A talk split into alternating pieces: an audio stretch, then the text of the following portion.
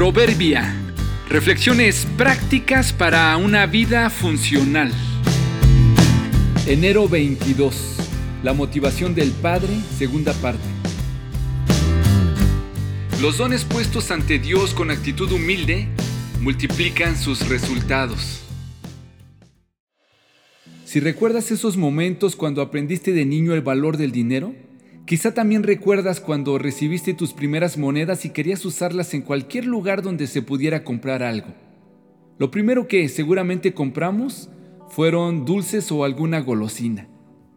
Pero aunque nos explicaban que las monedas tenían diferente valor, no lo entendíamos con claridad. Luego nos decían que observáramos las figuras impresas y así nos podíamos ayudar a distinguir. No fue sino hasta que aprendimos los números que entendimos con más claridad la diferencia entre un 1, un 2 y un 5.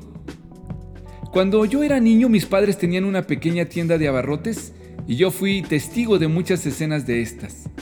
En ese proceso de aprendizaje, quizá a ti te pasó algo como lo siguiente.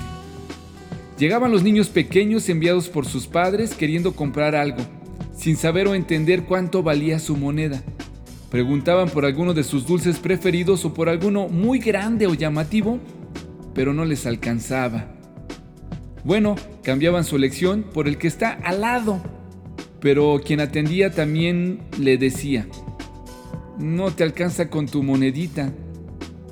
Bueno, algo más pequeño y más pequeño, hasta que le decían, solo te alcanza para este dulce. Lo recibías y te ibas con cara de tristeza. Luego de varios intentos de comprar mucho con una monedita de baja denominación, la pregunta al llegar a la tienda en una tierna escena terminaba siendo el niñito estirando la mano al tendero preguntando, ¿para qué me alcanza con esto? Quien atendía la petición terminaba diciendo, uy, uy, uy, no te alcanza para nada, pero vamos a ver, dame tu monedita y te daré este producto. Y antes de irse, le hacía la aclaración, pero no te alcanzaba con eso, ¿eh? Yo te lo estoy regalando.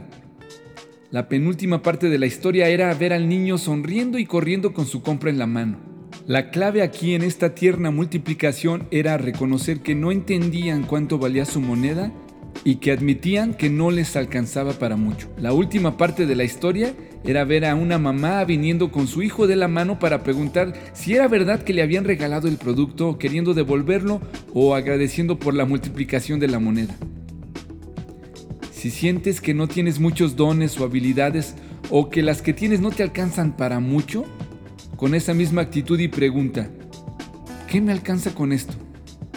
Acércate a Dios y seguro estoy que la multiplicará y los resultados serán con creces.